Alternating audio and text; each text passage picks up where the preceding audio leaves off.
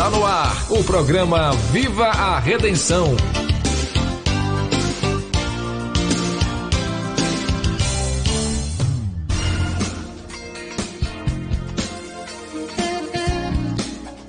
Eu saldo a todos com a paz e redenção que vem do Senhor Jesus.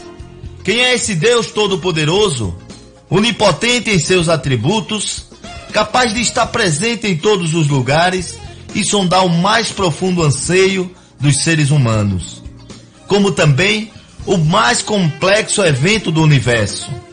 Quem é esse Deus cuja voz troveja maravilhosamente? Faz grandes coisas que nós não compreendemos. Olha só, queridos, do capítulo 37 do livro de Jó, lemos o questionamento acima em forma de afirmação. E essa palavra nos diz que, ao Todo-Poderoso, não podemos alcançar.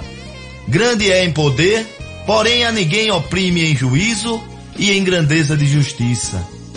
Glória a Deus.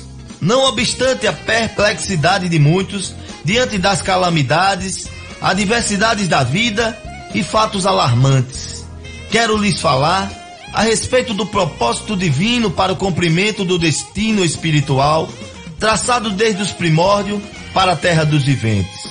Posso ouvir a voz de Deus, como diz a sua palavra em Jó, no capítulo 37, versículos 5 e 13.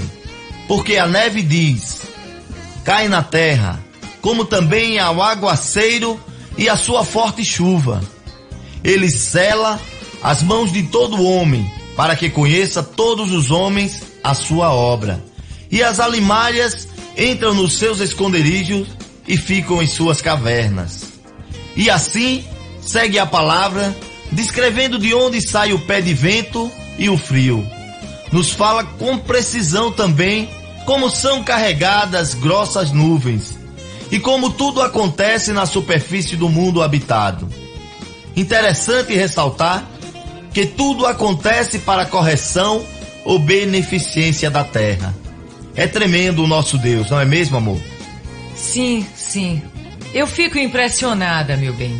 Como Deus revelou a Jó a ignorância dele quanto ao seu propósito e como essa passagem nos fala tão fortemente no tempo presente quando assistimos a tanto sofrimento no mundo atual.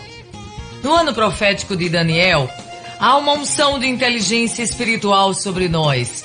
Queremos compartilhar com você, distribuir, transferir para você nesse instante revelando a supremacia de Deus sobre o caos e sobre a paz.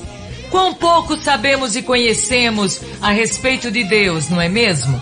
Olha o que disse Deus a Jó, mostrando-lhe toda a sua grandeza e sabedoria em meio a um redemoinho no capítulo 38, versículo 4. Onde estavas tu quando eu fundava a terra? Faze-mo saber se tens inteligência. E Deus continuou a interrogar Jó com perguntas que este não sabia responder. E por acaso, nunca estivemos diante de situações as quais não tínhamos ou não temos explicações? Eu pergunto a você. Está passando por algum dilema sem resposta? Deus mostrou o quanto era limitada a visão de Jó diante do sofrimento que ele passava. Na maioria das vezes, queridos, não compreendemos a atividade de Deus, seu método de governar o mundo, que ultrapassa e muito a nossa capacidade de entendê-lo, é assim mesmo. Assim como ele governa a natureza, tem também influência total na esfera moral e espiritual do universo e seu patrimônio humano. Eu fico me perguntando, amor, por que ninguém nunca explicou a Jó por que ele sofria, não é mesmo? É, meu bem. Muitas pessoas estão mergulhadas no mar da ignorância espiritual. Jó nunca soube que seu sofrimento abrangia assuntos tão relevantes como a integridade e a justificação da obra divina redentora da raça humana. Mas Deus compreendia o sofrimento de Jó e toda a confusão da sua mente. Por isso, foi compassivo quanto às suas palavras e sentimentos. Assim também para conosco. A verdade é que não devemos, segundo o nosso raciocínio, rivalizar com Deus, infinito e eterno. Quantas vezes, diante de uma circunstância difícil, arrazoamos a nosso favor que Deus está agindo com justiça. Embora diante dos conselheiros que se aproximam nesse momento, o defendemos com ardor. Deus considera, assim como fez com Jó, o seu erro de julgamento pela sua falta de conhecimento dele. Não discuta com Deus. Se está sofrendo a desilusão da perda, saiba que Deus não te abandona. Mesmo que você não entenda agora, humilhe-se sobre as mãos de Deus. Permaneça em silêncio e será reconfortado por Ele, o Senhor Deus da sua vida, que está nesse instante face a face com você. Reconheça agora que Ele é justo e misericordioso. Mesmo que não compreendamos a maneira dele operar em nossas vidas, queridos, preste atenção. O sofrimento dos justos não deve pôr em dúvida o grande amor e a bondade de Deus. Todo sofrimento está embaixo da vontade permissiva do Senhor, que é permitido para os seus propósitos sábios, porém nem sempre conhecidos por nós. Veja em tudo isso a importância do silêncio, não é, meu amor? É, amor. Aprendi nessa atitude silenciosa a glorificar todo o tempo Deus que eu sirvo. Glorifique todo o tempo, igreja, esse Deus maravilhoso.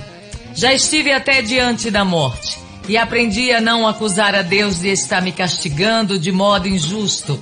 Aprendi também a enxergar além das circunstâncias e assim ver cumprida a justiça de Deus em minha vida. E quero lhes dizer, queridos, que jamais conseguiremos domar os leviatãs, como está em Jó 41, em uma ilustração perfeita dos eventos ruins da nossa vida, os quais são comparados a animais gigantes, a verdadeiros monstros, fugindo totalmente do nosso controle. Jó compreendera que seu misterioso sofrimento não fora um mistério para Deus e que ao longo dele era possível confiar nele, sim, senhor. Ei, você, fique com essa palavra no seu coração. Receba no seu espírito, receba agora que Deus nutre por você exatamente o mesmo cuidado, paciência e misericórdia que ele nutriu por Jó, levando-o à plena compreensão do seu amor. Amor esse que destrói todos os monstros. Amém? Eu quero que você diga um amém bem forte, aí onde você está agora. Amém? É isso aí, muito bem.